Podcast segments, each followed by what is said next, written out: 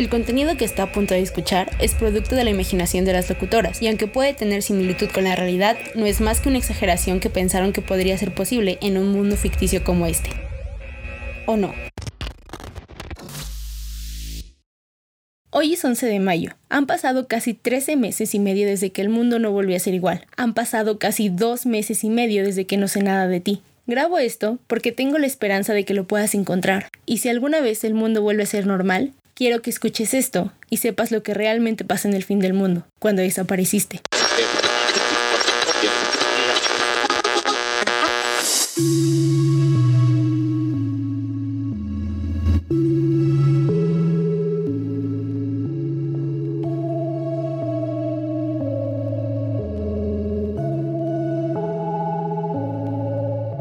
Ok, esto parece una broma pesada del universo, el cosmos o el karma. No sé ni siquiera a quién echarle la culpa. Justo cuando creí que todo estaba mejorando, la vida me abofeteó en la cara y me dijo, ubícate, nada está bien aún. ¿Cómo explicar qué fue lo que sucedió? ¿Cómo contarlo sin volverlo tedioso? Sin aburrirlos, sin preocuparlos. En un principio creí que era yo autosaboteándome una vez más en la vida, como cada una de las veces anteriores en las que todo va bien y de repente tengo esa necesidad absurda de detenerme a observar lo que ocurre y pensar que en algún momento algo saldrá mal porque no todo puede estar bien así porque sí, porque no todo puede estar bien así porque sí. No sé quién o qué me hizo tanto daño en la vida como para creer eso. Mm, o tal vez sí, estoy sobreviviendo en medio de una pandemia aunque no estoy segura de si echarle la culpa a una pandemia mundial es algo que haga solo para no hacerme responsable de lo que sucede a mi alrededor, o para evitar enfrentarlo en caso de ser necesario. Quizá es muy probable esto último. No creo ser pesimista, es solo que aún no termino de acostumbrarme a esta nueva normalidad. Incluso decir nueva normalidad es algo que aún no termino de comprender. Aunque también siento que esto es solo una excusa más como la de las personas que culpan a su signo zodiacal por todo lo que les ocurre en su vida. Una justificación no necesariamente verídica, pero válida en el momento. I guess. By the way, soy Leo por si se lo preguntaban. El punto al que quiero llegar es que han pasado varias cosas que mi lado tóxico piensa que son necesarias para volver más interesante mi vida, pero mi lado racional cree que necesito ir a terapia. Es broma, pero si quieren, es broma. Ah. Y hablando de ir a terapia, la única vez que lo intenté, antes de esta pandemia, y obviamente por razones que no necesariamente tienen que saber, cuando quise sacar la cita me dijeron que estaría en lista de espera porque los psicólogos estaban saturados. Quedé como estúpida y con mis problemas existenciales del momento. Ah, quizá pensarán, y ahora hasta yo lo pienso, que lo mejor que podría haber hecho era buscar otro lugar en donde obtener la ayuda que necesitaba pero la verdad es que en ese tiempo no podía darme el lujo de pagar otro lugar. Y ahí quedó, en mi intento fallido de ayudarme y tal vez autosabotearme un poquito. Esto me hizo pensar en que evidentemente pagar por ayuda psicológica es un privilegio al que la gran mayoría no podemos acceder. Y quizá por esta misma razón existen muchas personas que en lugar de mostrar lo que hay detrás de su carcasa, solo son uno más en la masa que intentan ser funcional para la sociedad. Y en lugar de disfrutar lo que sucede en la vida, solo están sobreviviendo. Guiño, guiño. Y hablando de sobrevivir, porque sí, eso es lo que hacemos muchos últimamente, ¿no les pasa que a veces piensan que están bien estando solos, pero también a veces en medio de algo que están haciendo, se acuerdan de un buen chiste o una buena referencia o algo que quisieran compartir con alguien y entonces se dan cuenta que ese alguien ya no está? No. Bueno, tal vez solo soy yo.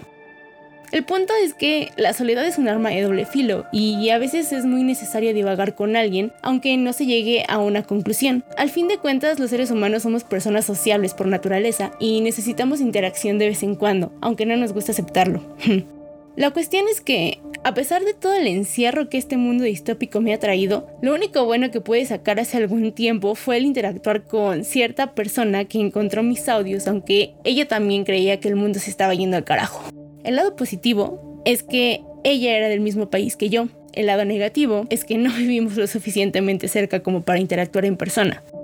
Si escucharon nuestra última entrada, decidimos que sería una buena idea continuar con esta interacción en versión de podcast para dejar un registro de lo que estaba sucediendo en el mundo y en nuestras vidas, obviamente. Y hasta ahí todo bien. En un principio fue extraña la convivencia porque creí que no teníamos nada en común, pero después de algunas semanas me di cuenta que teníamos un humor parecido y algunos gustos similares. Y entonces la amistad comenzó a fluir. No soy una persona que haga amigos por internet de forma muy fácil o que haga amigos en general. Así que en realidad me llevé una gran sorpresa cuando me di cuenta que una desconocida se volvió conocida en tan pocos meses, en medio de una pandemia. En realidad fue muy sencillo, más de lo que habría podido esperar. Y ahí fue cuando noté que quizá en otra vida no tan distópica, seguramente nos hubiéramos llevado igual de bien que hasta ahora. But it is what it is.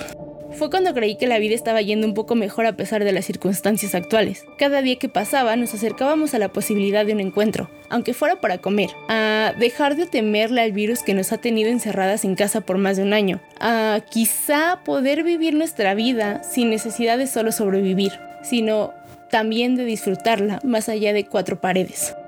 Y entonces mi instinto me decía que algo iba a salir mal. No estaba segura de si iba a ser algo cercano o algo de forma global. Y como la vida no es una máquina de conceder deseos, a veces las cosas no salen como nos gustarían.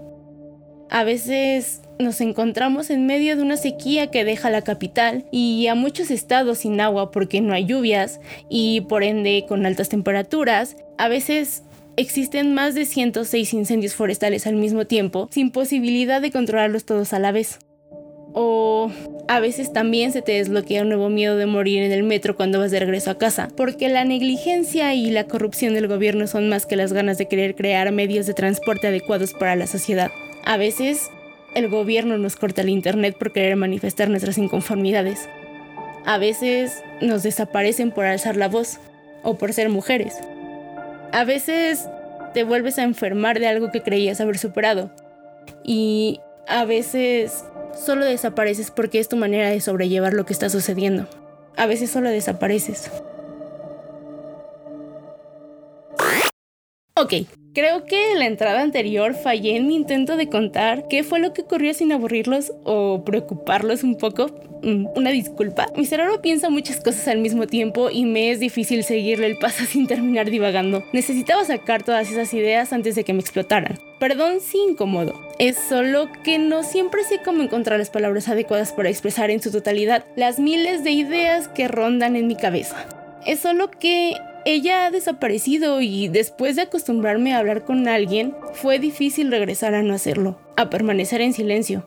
Lo único que me reconforta es que no todo está perdido, que como lo sé, aún noto cierta interactividad en sus redes sociales. No es mucha, pero es suficiente para saberla con vida, para saber que One Piece la está salvando. Solo espero que donde sea que ella esté, sepa que yo sigo aquí, esperando a que regrese, no importa cuánto tiempo tome eso el apoyo será incondicional, siempre. Y porque de esto se trata todo, de dejar registro de lo que ocurrió cuando el mundo se volvió distópico, aún continúo con estas grabaciones, para que cuando llegue el momento, escuches esto y sepas lo que realmente pasa en el fin del mundo, cuando desapareciste, cuando yo seguí esperándote.